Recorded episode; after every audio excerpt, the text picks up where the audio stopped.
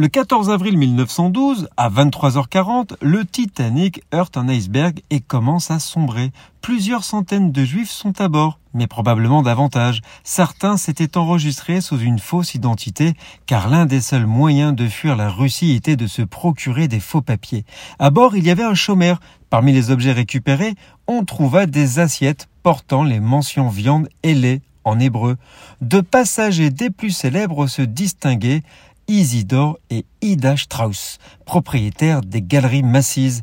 Bien qu'elle aurait pu tirer parti de la priorité accordée aux femmes pour avoir la vie sauve, Ida Strauss refusa d'abandonner son époux durant ces dernières heures. Malheureusement, ils ne survivront pas au naufrage. Nathan, Isidore et leurs épouses respectives venaient d'effectuer ensemble une visite en Israël.